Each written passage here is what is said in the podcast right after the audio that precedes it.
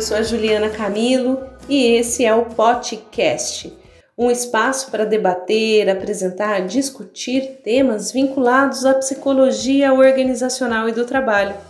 Toda sugestão, crítica, comentários serão muito bem-vindos e eles podem ser direcionados para o meu e-mail julianacamilo@ufba.br. Espero que vocês participem, comentem, curtam, compartilhem com seus amigos e amigas. Vamos lá?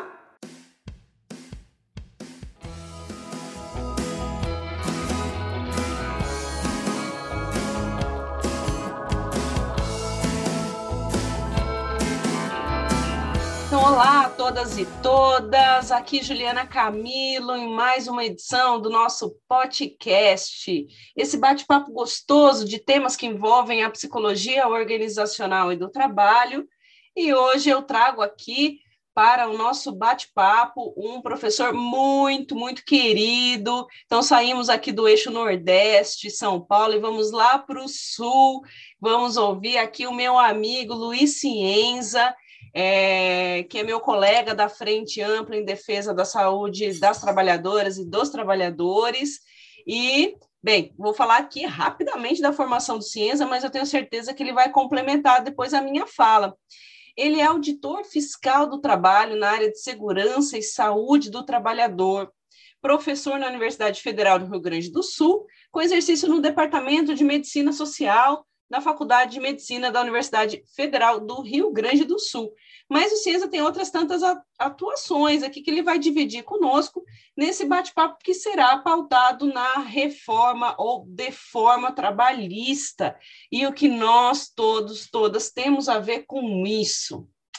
Então, colocada esta pauta e apresentado aqui meu amigo Cienza. Cienza, meu querido, muito, muito obrigada pela disponibilidade, por estar aqui conosco hoje na Universidade Federal da Bahia, falando sobre esse tema aqui que tanto nos inquieta. Então, eu já passo a fala para você e pedindo que você inicie é, falando, né? O que foi essa deforma, reforma trabalhista, Cienza? Então, tá, minha querida Juliana, né, Grande beijo para você, um abraço aí para o pessoal que está nos escutando. É, essa reforma trabalhista, né, que, na verdade, a última, a sua última etapa lá iniciada lá no governo Temer em 2017, ela não jamais pode ser abordada de uma forma isolada. Até porque quando a gente fala a reforma do governo Temer, na verdade a gente pede, perde a ideia de que é um processo um processo que está em, continuidade. Né? As reformas adotadas no atual governo são absolutamente ligadas, associadas às diretrizes da reforma lá do governo Temer. Na verdade, é parte de uma né, de um movimento mundial né, bem orquestrado, bem azeitado, é, que visa minimizar, basicamente, minimizar o custo do trabalho humano e, ao mesmo tempo, maximizar as ganâncias humanas, porque sempre existe é, uma balança, né? Se um lado perde, um outro lado ganha. Então, é exatamente esse processo que a gente está vivendo desde 2017. Outros países, como Espanha, por exemplo, que está na moda, a gente fala agora, teve esse, esse momento em 2012, né, 20, 10 anos atrás. Né? Então, é, é, então, essa ideia de que a gente vive um processo, e esse processo é um processo contraditório em suas próprias razões, e é um processo que nos empobrece enquanto nação, empobrece um valor que é básico para mim, para ti, Juliana, para todo mundo que está nos ouvindo, que é o trabalho. Né?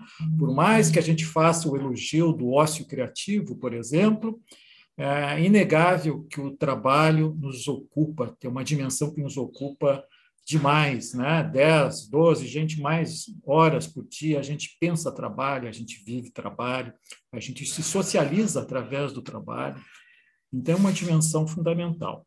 E essa reforma, que a gente vai comentar aqui rapidamente com vocês, ela mexeu nesse valor. Né? O objeto, aquilo que ela tentou tocar, é um valor básico para nós, né? enquanto né, aí sobreviventes nessa sociedade.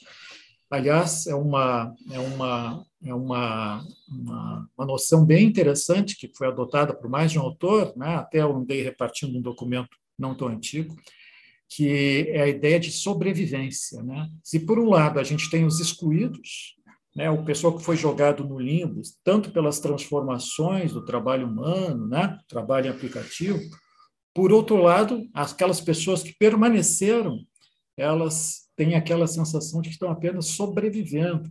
Né? Alguns carregam, inclusive, a culpabilidade. Pô, eu trabalhei junto com um colega há 10 anos, de repente aquele amigo, aquele parceiro não está mais comigo. Né? Ele foi contratado de uma forma terceirizada, ou nem isso, né? foi engolido pelo processo. Então, é dessa dimensão que a gente vai falar aqui um pouquinho, Juliana. Vamos falar uhum. um pouquinho aí da, que isso nos impacta. Né? Uhum.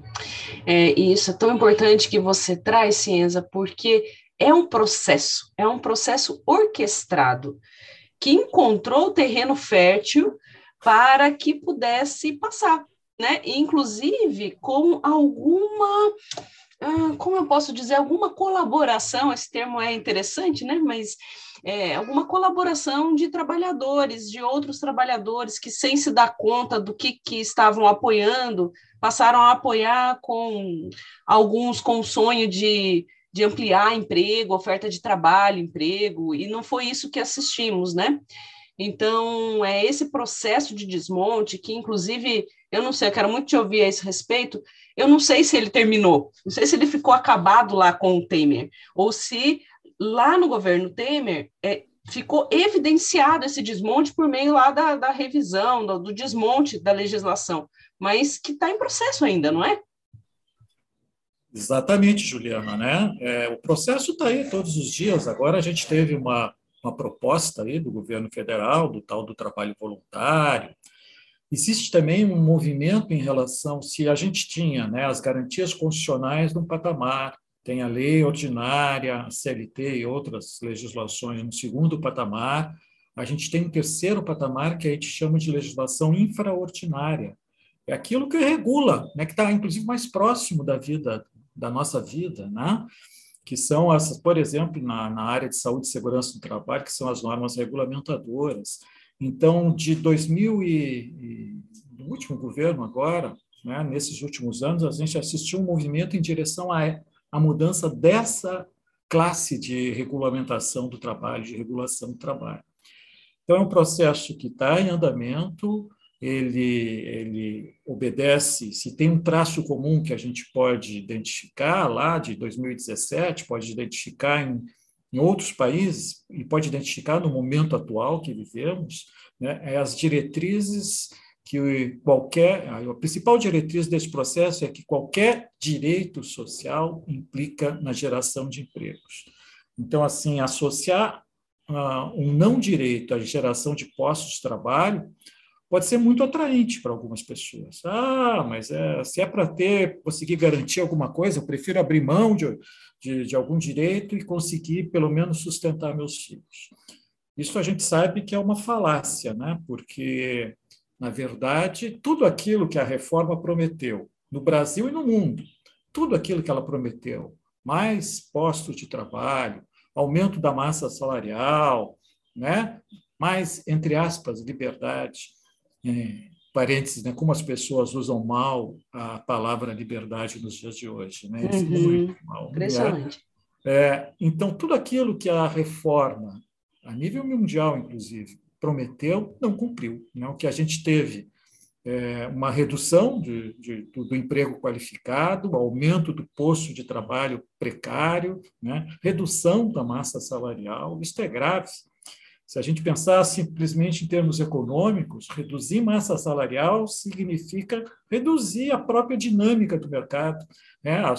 Você que está aí nos ouvindo e tem uma uhum. pequena empresa, você vai vender menos. Ah, as pessoas não têm poder aquisitivo, ou têm uma redução do seu poder aquisitivo.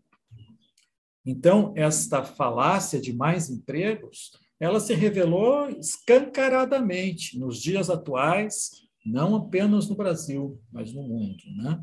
E hoje, inclusive, já há um movimento né, que tenta envolver as representações, por exemplo, as representações de trabalhadores. Infelizmente, que tu falaste, né, muitos dos atores que deveriam estar que tá assim por até por vocação, né, é, na trincheira da defesa de um trabalho digno, esses atores foram cooptados. Esses atores estão no, né, no mundo do trabalho, na justiça, na inspeção do trabalho, que eu pertenço, no meio acadêmico, inclusive. As pessoas estão aqui, né, entre nós. E acharam, uhum. talvez, né, iludidas por esse campo de sereia, que teríamos é, outra realidade.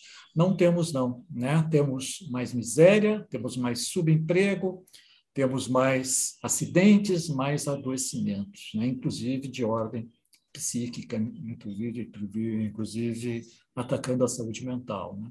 Então, é fundamental que a gente reverta esse processo, pelo menos comece a pensar, né, agora que é o processo eletivo, né, para vários cargos majoritários e para o Congresso Nacional, que a gente comece a pensar sobre isso. Uhum. E esse é um outro ponto, certamente, que todos nós temos que nos debruçar. Às vezes, nós encontramos, não só na academia, nas universidades, mas na população em geral, uma concepção de que você deve olhar a presidência, né? Olhar a presidência, porque a presidência resolve tudo e é isso. Mas não, existe todo um aparato outro inclusive que passa pelas cidades, eleição municipal o ano que vem, por exemplo, de vereadores também, e a gente também tem que olhar para isso. Quem que defende de fato e qual tipo de defesa é feita nessa narrativa desses candidatos, dessas candidatas. Até porque algumas minorias, inclusive essa é uma discussão bem forte lá no, no movimento, por exemplo, LGBTI, quem ia mais, que ah, determinada pessoa, por falar sou da diversidade, ela defende tudo. E não é bem assim. Nós vemos algumas pessoas com discurso extremamente conservador, é, que, que vai total contrário àquilo que vai, de fato, impactar as pessoas no dia a dia, que é, por exemplo, direito a um trabalho digno, a um salário digno, e por aí vai toda uma outra pauta. Então, que todos nós estejamos bem atentos nesse movimento, nesse processo também de eleição, seja desse ano, seja do ano que vem né? aliás, para todos os processos, né? E Ciência, você falou o seguinte lá da inspeção no trabalho. Você já, nesse período aí da deforma trabalhista, você já acompanhou alguma inspeção que, que trouxe esses impactos nocivos dessa. O que, que você tem para contar para a gente, assim, já desses efeitos pós-deforma trabalhista? A Juliana dá para ver o livro, né? uma, bí uma bíblia. É, né? uma bíbliazinha. É, tem uma letra do Caetano Veloso, uma música chamada Dom de Iludir. É, a delícia, a dor e a delícia de ser o que é. Então, como a gente. Isso é da natureza de quem está na linha de frente, seja um inspetor de trabalho, trabalho, seja um sindicalista numa outra ordem, né? a gente enxerga aquilo que é legal, até as transformações que a gente consegue, e é muito, extremamente gratificante quando a gente consegue avanços, né? É, podia contar alguns para vocês, mas também, ao mesmo tempo, dá uma dor danada quando é, tu vê é, um processo se descortinando na tua frente, não através de uma folha de papel, ou de um artigo, ou de uma notícia de jornal, né? na tua frente. Então, assim, por exemplo, é, trabalhadores que exerciam uma determinada atividade bem específica, eu vou dar um exemplo aqui do meu estado, motorista de caminhão-tanque, né, para as pessoas se identificarem, é aquele motorista que leva é, gasolina né, e outros derivados de petróleo para os postos de revenda, né, vão lá, antes de entregar lá no posto de revenda, eles têm que carregar esse produto e carregam nas chamadas distribuidoras de derivados. Essas distribuidoras, a gente, depois de um longo processo, né, de muita luta, a gente conseguiu aqui no Rio Grande do Sul que os motoristas não carregassem os caminhões. Então, você imagina um motora, né, que já tem um. Não é fácil né, dirigir nessas estradas, aí, muitas vezes buracadas, permeadas de violência, né? cara já está um jornada de 12, 14, 16 horas, a gente achou. É, você imagina essas pessoas né, que já têm uma carga, né, uma, uma carga de trabalho imensa, ainda chegarem numa instalação da indústria do petróleo, que é, que é uma distribuidora, subir num determinado uh, patamar de trabalho lá elevado, e fazer ele o carregamento mexendo com, com, com bomba, com sistema anti-estática, né? com várias coisas que são prerrogativas da indústria do petróleo. Então, aquilo que a gente chama de carga do trabalho muito aumentada. A gente conseguiu tirar esse pessoal e fazer com que as empresas contratassem profissionais próprios para isso. Nos últimos anos, especialmente nos últimos dois, três anos, houve uma reversão. Né?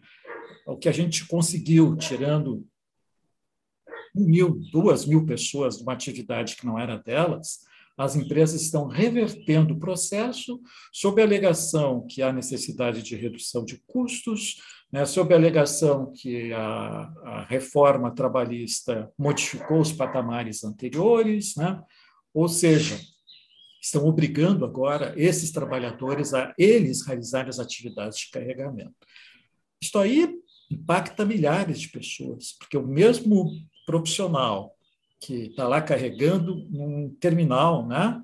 É o mesmo profissional cansado, fatigado, extenuado, que vai depois pegar o seu caminhão e vai dirigir numa estrada pública, na qual eu, você, né, os nossos familiares, nossos amigos, vizinhos, também podemos estar conduzindo um veículo e, por azar, no mesmo momento, né, encontrar um, uma pessoa ah, em estado ah, de saúde difícil, né, dirigindo aquela bomba ambulante.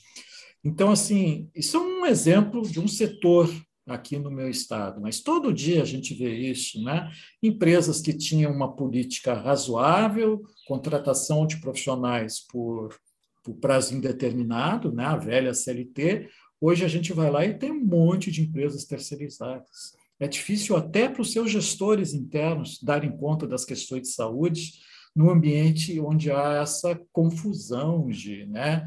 É, não gosto muito da palavra cultura, mas vai lá, de culturas, de, é, de jeitos de fazer, né? que eu acho que é a melhor expressão, é, é, é difícil para eles. E isso a gente tem observado né, empiricamente é, o crescimento nesses últimos anos. Essa desconstrução, na verdade, se a gente for passar a régua e resumir tudo isso que a gente conversou até aqui agora, né, é a desconstrução de um valor, é a desconstrução do valor trabalho, quando tudo passa a ser regido somente pela égide econômica, não pela égide do direito, da dignidade, da cidadania. Né? Isto é dois exemplozinhos rápidos que eu lembrei aqui agora, Júlia. Uhum. E me ocorre que isso também acaba encontrando um outro terreno fértil. Como você usou a palavrinha cultura, dentro dos estudos de cultura, nós falamos bastante sobre uma lógica individualista versus coletivista. E o quanto que, às vezes, seja por medo ou seja por acreditar na lenda da meritocracia, muitos trabalhadores acabam aceitando determinadas condições seja supondo que vai obter uma vantagem, uma promoção, ou até manter um emprego, é, e aí acaba contribuindo para o desmonte de toda um, uma luta, de todo um, da, da, própria saúde desse indivíduo, em, em, sonhando, alucinando que ele vai receber algum benefício, né? E quando que a gente deveria aqui unir forças e pensar no coletivo, até porque você está dentro do coletivo, não é que o coletivo anula a subjetividade, anula o sujeito, você está dentro desse, desse coletivo. E aí eu fico pensando que uma das questões que marca a reforma trabalhista é o tal do legislado sobre o acordado. Você explica para a gente, Ciência, que traduz para a gente, o que, que é isso? Pois é. Então, assim, primeiro a gente tem que, tem que realmente tirar o chapéu. O sistema sabe utilizar de uma forma muito efetiva né, os poucos cases de sucesso. Ah, aquele cara que começou de baixo, e olha aqui, ó, onde é que ele está. Né? Sim. Isso é muito bem trabalhado, muito bem utilizado na TV, no rádio, na internet. Né? Quem já não viu isso? Olha aqui o fulano. Né? E, e a gente não consegue, muitas vezes, contrapor esse discurso. Né? O que a reforma nos trouxe né, é, uma alteração simples, mas ao mesmo tempo substancial, é, ela, ela praticamente criou uma, uma regulação para cada empresa, né? Aquilo que é negociado prevalece sobre o legislado. Então, a gente pode encontrar empresas sérias, né, de setores mais estruturados e tal, que respeitam os seus trabalhadores e mantêm ambientes e condições de trabalho que não são opressoras, que não são adoecedoras, né, que permite alguns graus de liberdade, etc, etc. Mas a gente vai encontrar muitos nichos legalizados, que é pior, né, de exploração de trabalhador, de exploração da mão de obra, ambientes absolutamente adoecedores, febris, né? Então, essa a reforma ela buscou no indivíduo uma forma de destruir aquela ideia de coletivo que do que pode ser tratado por um grupo de indivíduos. Hoje não, né? Um indivíduo para entrar numa empresa, por exemplo, ele assina lá, e ai que não assine, né? Um documento na admissão que ele concorda em reduzir o seu intervalo para 30 minutos, né? Ou seja, não é uma opção individual, nem isso é, né? não, é uma, não é uma opção. A reforma permite que esse poder, né, o poder do mais forte, o poder econômico, haja de uma forma bem efetiva e às vezes bem violenta sobre cada indivíduo em separado. Destruiu ou minimizou a ideia do coletivo. Não é à toa que as entidades sindicais estão passando por esse processo extremamente difícil, né? eu conheço vários, né? sindicatos estruturados, que eram estruturados antes da reforma, e que hoje uh, estão lá, às vezes, só um presidente e um vice. Esse sindicato que eu falei antes dos motoristas de cargas perigosas era um sindicato que tinha aqui no meu estado, era de âmbito, é ainda de âmbito estadual.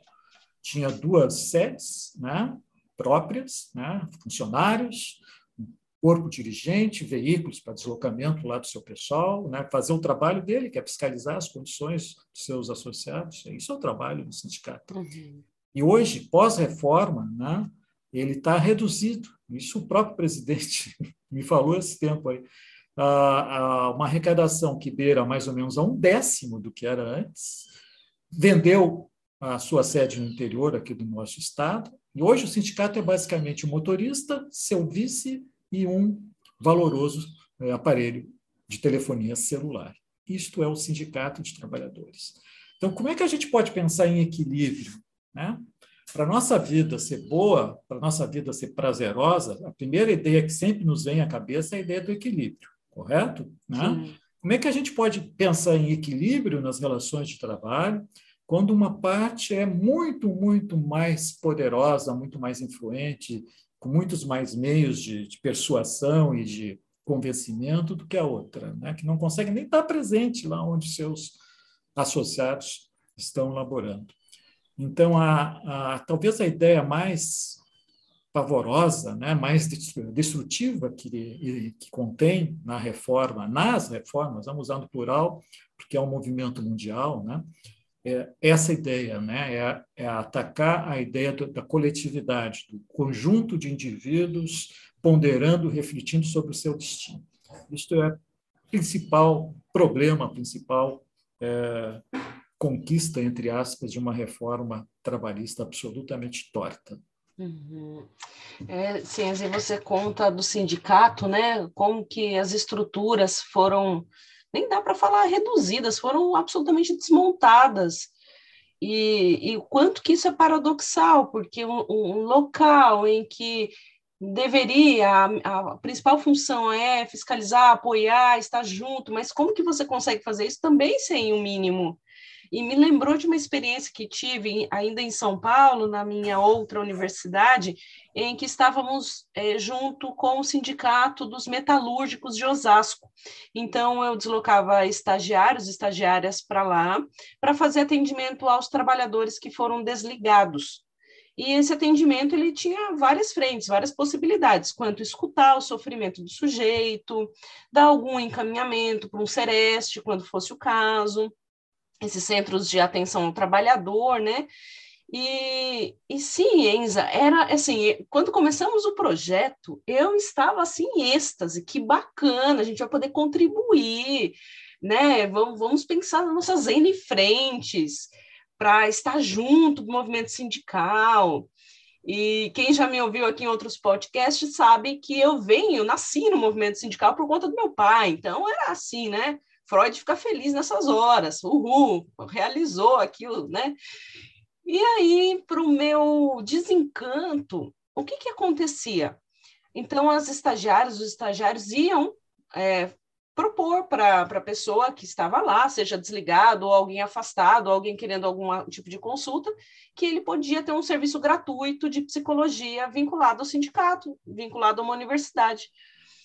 E, para nossa surpresa, as pessoas ficavam com medo, com medo de se aproximar, com medo de falar, mesmo dentro de um ambiente sindical, mesmo dentro, assim, é, dentro do movimento sindical, mas assim, era de uma universidade super tradicional em São Paulo, e as pessoas saíam praticamente correndo. Eu sentia que assim, é, estávamos panfletando ali na recepção.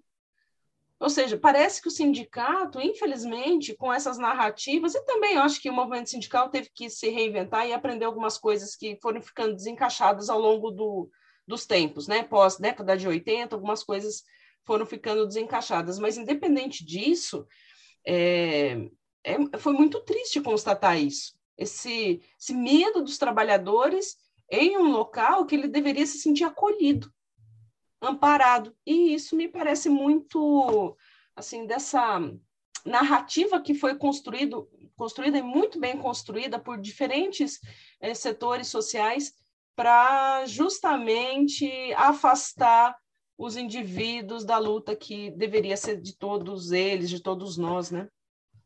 Então, nossa, é, e aí pensar, o trabalhador sentando na mesa do chefe, falando assim: olha só, chefe, eu não concordo com 30 minutos de almoço, eu quero uma hora. Zero, né? Não tem nem o que falar. Como é que não funciona rola. isso? Como é que funciona? É... E, Cienza, conta um pouquinho para a gente da atuação do Instituto Trabalho Digno. O que, que, que, se faz esse instituto? Como que ele surgiu? Qual é a sua atuação lá? Conta para gente.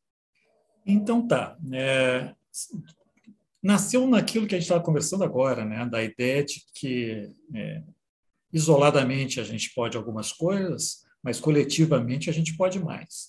Então, é, um grupo de servidores federais, é, auditores fiscais do trabalho, que, como eu falei antes para vocês, a gente tem essa possibilidade de estar onde o trabalho acontece. Né?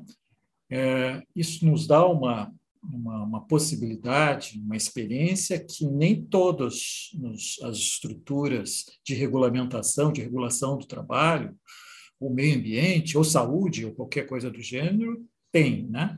Então, a gente sentiu a necessidade de que essas reflexões né, que essas, é, é, inclusive as nossas dúvidas, as nossas preocupações, elas fossem externadas através de uma estrutura própria, que não é um sindicato da categoria, não é, o ITD não representa uma categoria de servidores, né, ou algo do gênero.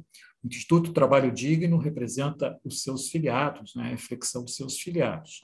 Então, a gente tem uma estrutura própria, sem fins lucrativos, que trabalha, pesquisa, mantém uma revista né, científica, laborária, que, graças a Deus, está tá, tá de vento em popa, bem dentro daquilo que a gente tinha pensado. A gente sentiu a necessidade de criar esse espaço.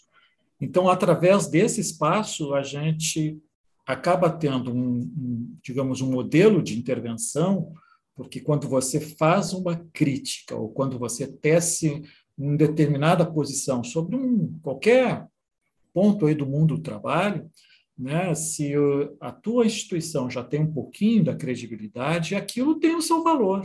Né? Não é mais opinião isolada do Luiz ou da Juliana, né? já passa a ser uma opinião de, de um grupo de pessoas. Então, a gente está criando essa, essa, essa estrutura, ela está em processo de implantação, tem quatro, cinco aninhos, né? agora vai fazer cinco aninhos em abril, então ainda é um bebê, né?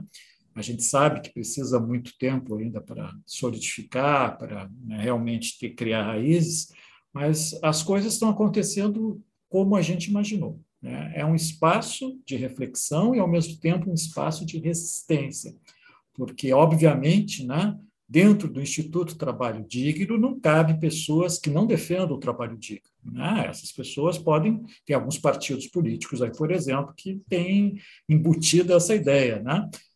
Não é no ITD que essas pessoas vão poder professar suas opiniões.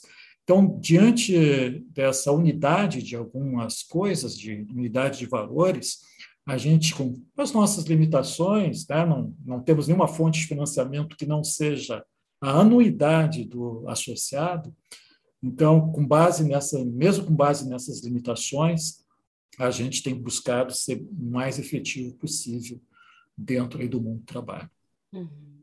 E quem quiser se filiar ao Instituto Trabalho Digno, como é que funciona? Hoje ele, ele está restrito né, a auditores fiscais do trabalho nativo ou aposentados. A ideia de, da sua criação foi fazer uma, uma, uma implantação gradativa, progressiva. Então, nesse primeiro momento, porque é um universo que a gente conhece, um universo que a gente tem bastante interlocução.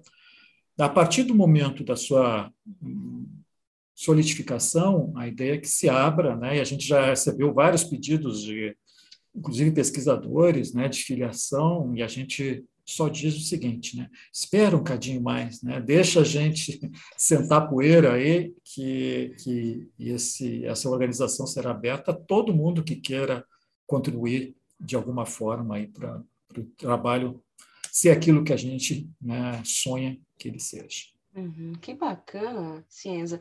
Agora, para o nosso público aqui, o que é o trabalho digno? Afinal, né, já que que pena, temos aí diferentes concepções em torno de coisas que não deveriam, não, é, não é relativo. Aqui, é, não, dignidade é dignidade, mas conta para gente, já que com certeza temos diferentes narrativas, o que, que, que, que um Instituto Digno entende por dignidade? O que, que é o trabalho digno? Então, né, é, Há muito tempo a gente discutia, por exemplo, o conceito de saúde. Né? Tu é novinha, mas assim, há uns 20 anos atrás. Obrigada, nem tanto. É... brancos aqui. É... Mas assim, é verdade, há 20 anos atrás, algumas pessoas defendiam o conceito de saúde como ausência de doença. Pá, né? É muito pouco. Né? Então, o conceito, a gente, na sua criação, né, sempre um dos primeiros impasses né, é, o, é o nome do, da criança, é o nome do bebê. Uhum. Então, a gente buscou uma denominação que não fosse fechada, né? e, e que permitisse toda a leitura uh, atinente à questão trabalho e às suas interrelações. E tem um conceito, que é o conceito da OIT, né? da Organização Internacional do Trabalho, que trata um trabalho digno não apenas como lá um trabalho que se faz com uma luz bonitinha, um verde aqui na frente, né? uma jornada de não, é mais do que isso. Né? O trabalho digno também é, é educação para o trabalhador, o trabalho digno também é cidadania, o trabalho digno também é representatividade, né? aquilo que a gente estava falando antes, pode ser, né, esse trabalhador não está no mundo isolado, né? ele tem que ter as suas representações, os seus coletivos, para que possa a sua vontade realmente ser manifesta. Né? É, ele tem que ter políticas de Estado que atendam a essas necessidades. Em suma, é um conceito, digamos assim, que guarda a relação, guarda uma certa analogia com o conceito ampliado de saúde. Para nós, trabalho é mais do que aquilo que formalmente, visualmente, a gente enxerga quando vai num, posto de trabalho, numa empresa. Né? É mais do que isso. Né? É, é, claro que há um, talvez seja um pouquinho, é, pensar um pouquinho além das nossas pernas atuais, é verdade. Mas não dá para a gente dissociar né? trabalho de saúde, trabalho de cultura, trabalho do meio ambiente. Dá para dissociar essas coisas, se fossem dimensões separadas? Não dá, né? E o conceito da OIT, que realmente permite essa interrelação, essa interligação entre as várias, essas várias dimensões, é o conceito de dignidade no trabalho. Uhum. Mas ele não é matemático, não, né? Graças a Deus não é matemático. Uhum.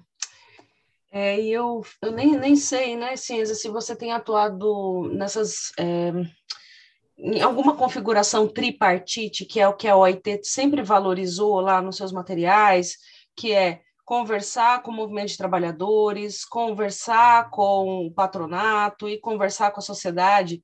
Enfim, é, como é que tem funcionado isso né, na, na prática?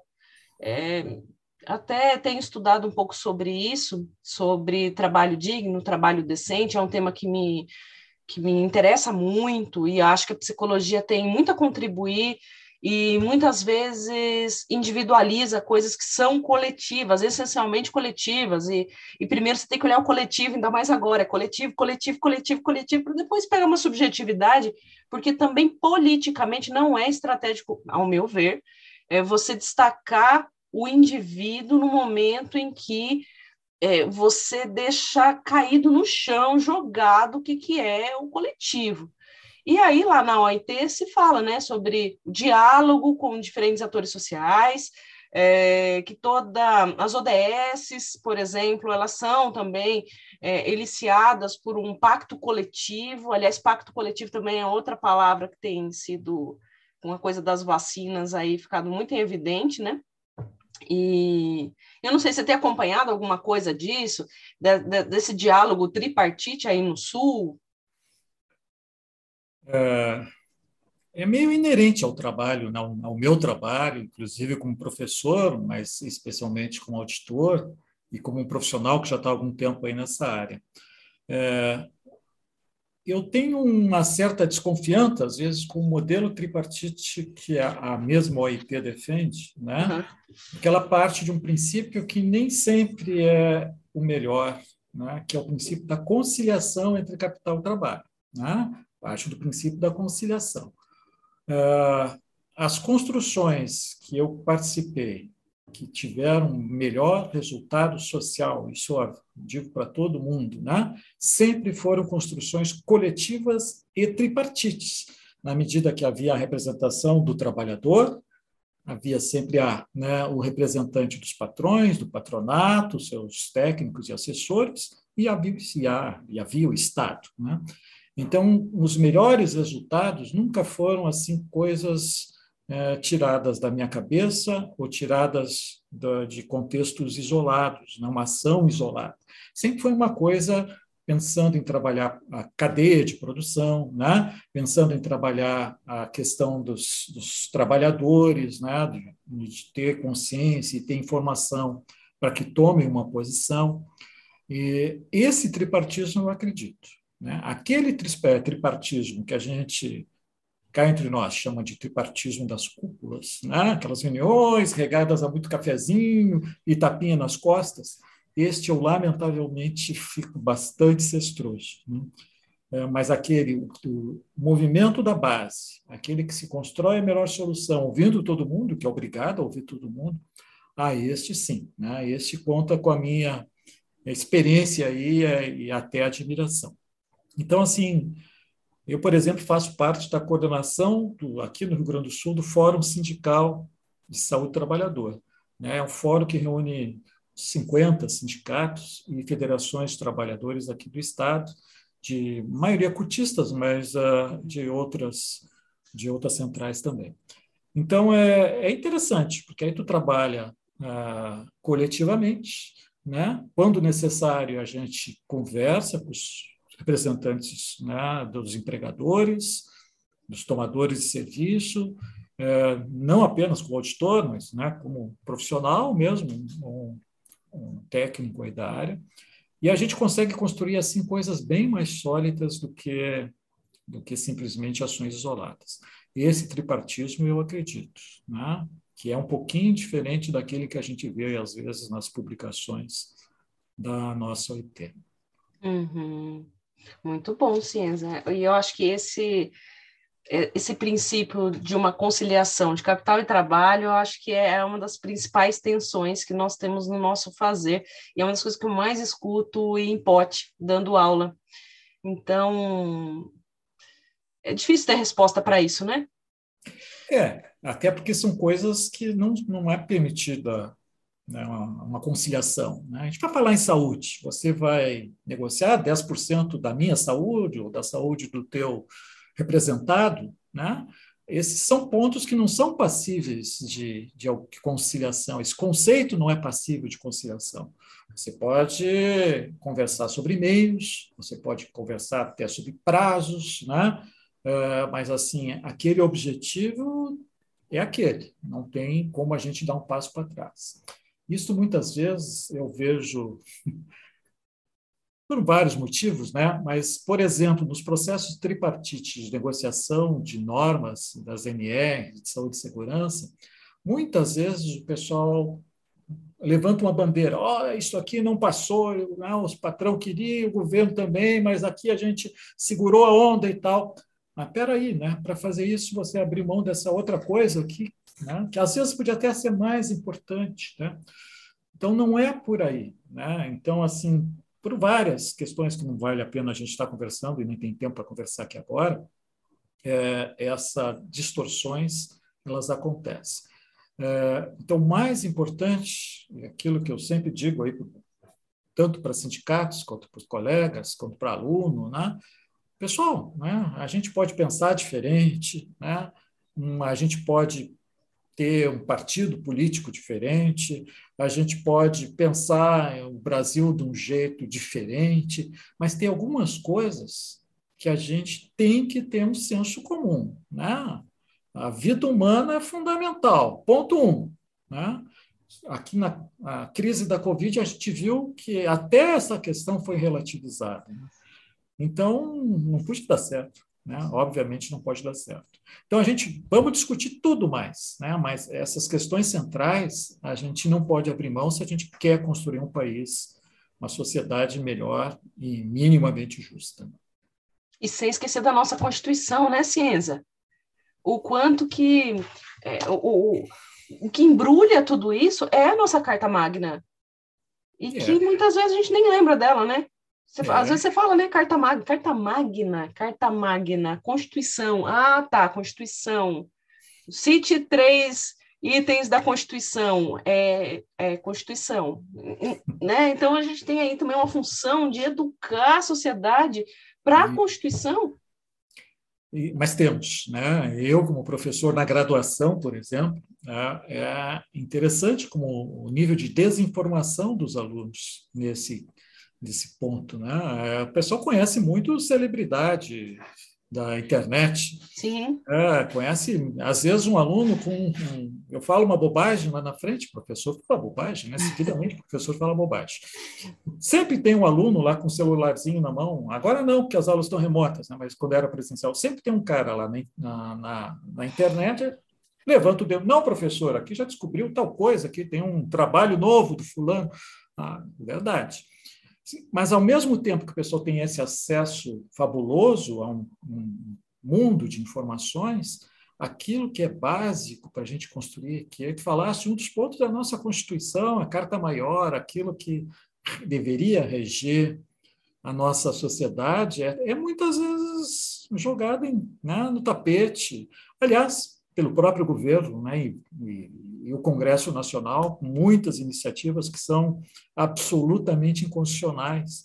Então, até que isso seja, seja levantado, se for levantado, né, já cria uma tensão desnecessária, já cria um, passa a duvidar que essa tal de carta maior realmente seja efetiva, se não é somente uma carta de intenções, uhum. não uma carta de ações. Né? Enfim, uh, falta um pouquinho mais de eu nem sei como é que eu vou chamar, mas assim, de entendimento de que somos uma sociedade complexa e se a sociedade é complexa, a gente precisa ter esses princípios básicos estabelecidos de alguma forma, e esses princípios básicos estão lá na Constituição. Né? E você sabe que eu já ouvi, Ciência, você falou dos seus alunos aí, e vamos lembrar que estamos num ambiente absolutamente privilegiado, que é a universidade pública, né?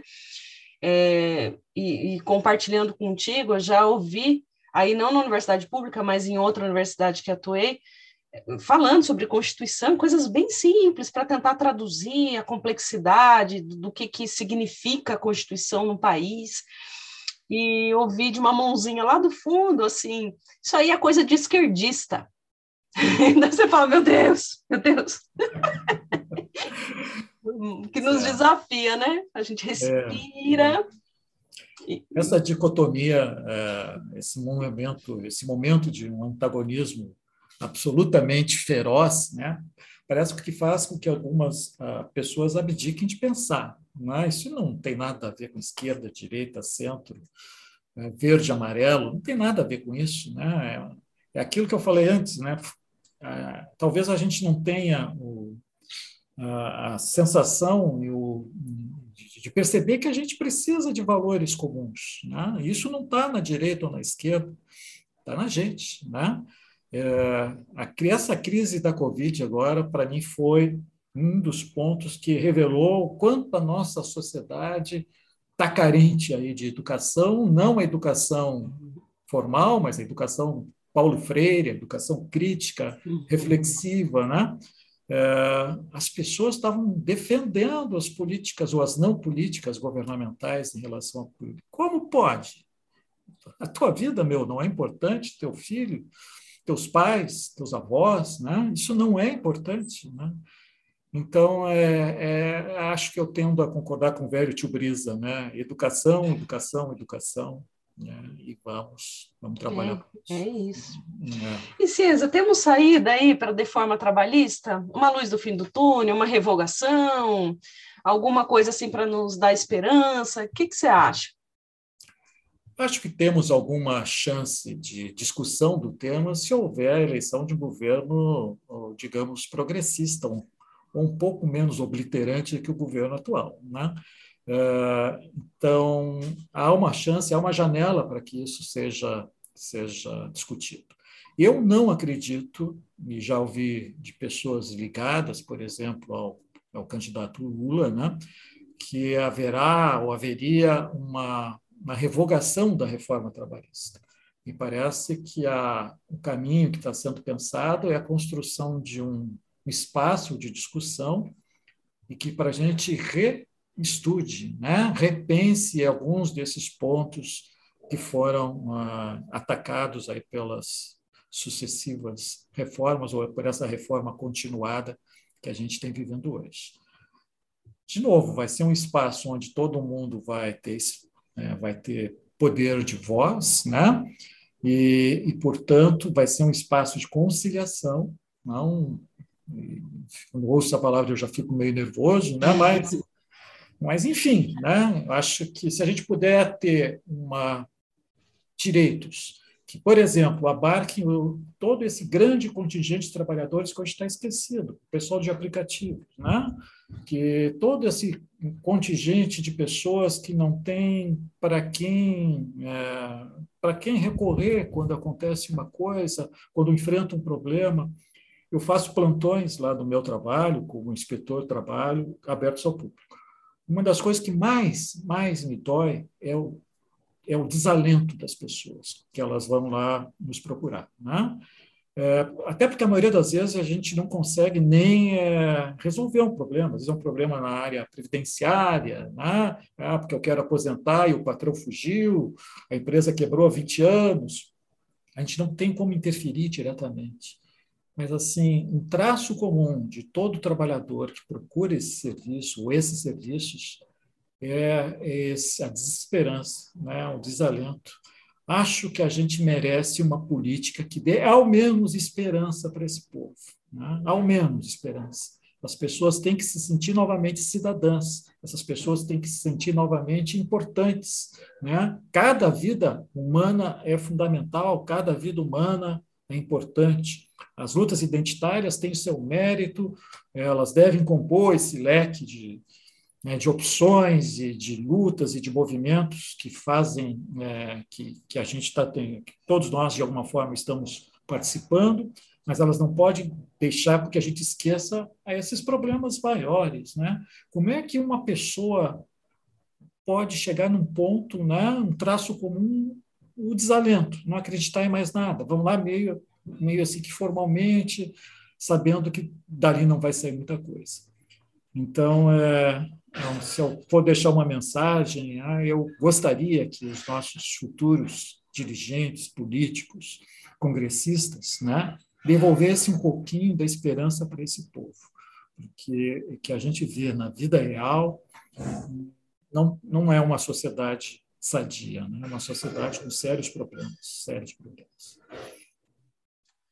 Muito bom, Ciência, brigadíssima. Aliás, você falando sobre desalento e esperança, eu queria só lembrar, e também muito assim tocada pelas suas reflexões e por você ter trazido Paulo Freire, que esperança tem que ser verbo, do verbo esperançar e não simplesmente esperança solto, subjetivo, né? Mas tem que ser algo que nós temos que costurar em ações, no dia a dia, em relações, em lutas, e lutas que de fato tragam alguma, algum movimento para frente dessa sociedade doente, carente, de sofrimento de tantos, porque todos nós, eu me arriscaria a dizer isso, não tem uma categoria profissional que está tranquilamente é, vivendo, talvez algumas políticas, não sei aí, mas enfim, é, eu acho que no geral todos nós estamos em intenso sofrimento, muito angustiados, muito precarizados, e essa sendo a tônica, é, o desmonte todo, né, inclusive da nossa saúde, vai acabar vindo cada vez mais, mais, mais, mais. Então nós temos que esperançar. Ter esperança, mas como ação, e uma ação que passa pelo individual, mas que tem que ser coletiva. E aí, retomando né, tudo aquilo que falamos aqui, os nossos princípios básicos, que a vida é um princípio básico, que Constituição é nosso guia básico é, da organização desse país. Ciência, suas últimas palavras, meu querido, muito, muito obrigada pelo seu tempo, pelas suas reflexões. Estou aqui encantada, ficaria a tarde toda batendo papo contigo. Eu que adorei, obrigada, Juliana, é muito gostoso falar com você, conversar com o teu pessoal. Né? Mestre Paulo Freire, só posso assinar embaixo. Né? É, eu li uma reflexão que, lamentavelmente, esqueci o autor, mas vou atrás, né? que, que também sintetiza um pouquinho do que eu penso. Né? Não se trata somente de racionalizar o acesso ao trabalho, ao emprego. Né? É preciso humanizar esses acessos. Então, é, é com essa esperança, né? esperançar, como diz minha amiga, né? que a gente deixa um abraço para todos e todas e vamos trabalhando, porque com o esforço de cada um a gente vai construir, tenho certeza, um Brasil melhor que esse. Obrigada, Cienza. Aqui a nossa audiência, quero agradecer muito a presença de cada um de vocês. Divulguem o nosso podcast. Lembrando que meu e-mail é julianacamila.ufba.br para acolher sugestões, dúvidas, questões diversas. E saímos do Sul e novamente no próximo encontro iremos para o Nordeste. Aguardem o nosso próximo podcast. Muito obrigada, até a próxima.